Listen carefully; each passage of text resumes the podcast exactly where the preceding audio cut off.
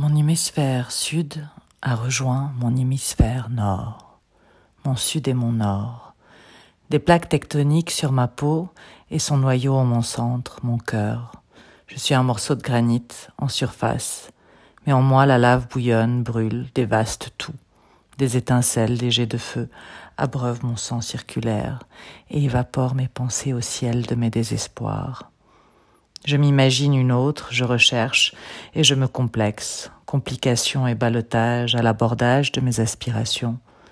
J'espère ne pas décevoir et à la fois je souhaite être moi, celle qui saurait reconnaître la foi et la confiance à chaque recoin et dédale de la vie, une coccinelle qui se balade dans mes cheveux et le sourire de celui qui me catapulte dans le monde des étoiles, plonger dans le ciel et me boire jusqu'à ne plus avoir soif de moi.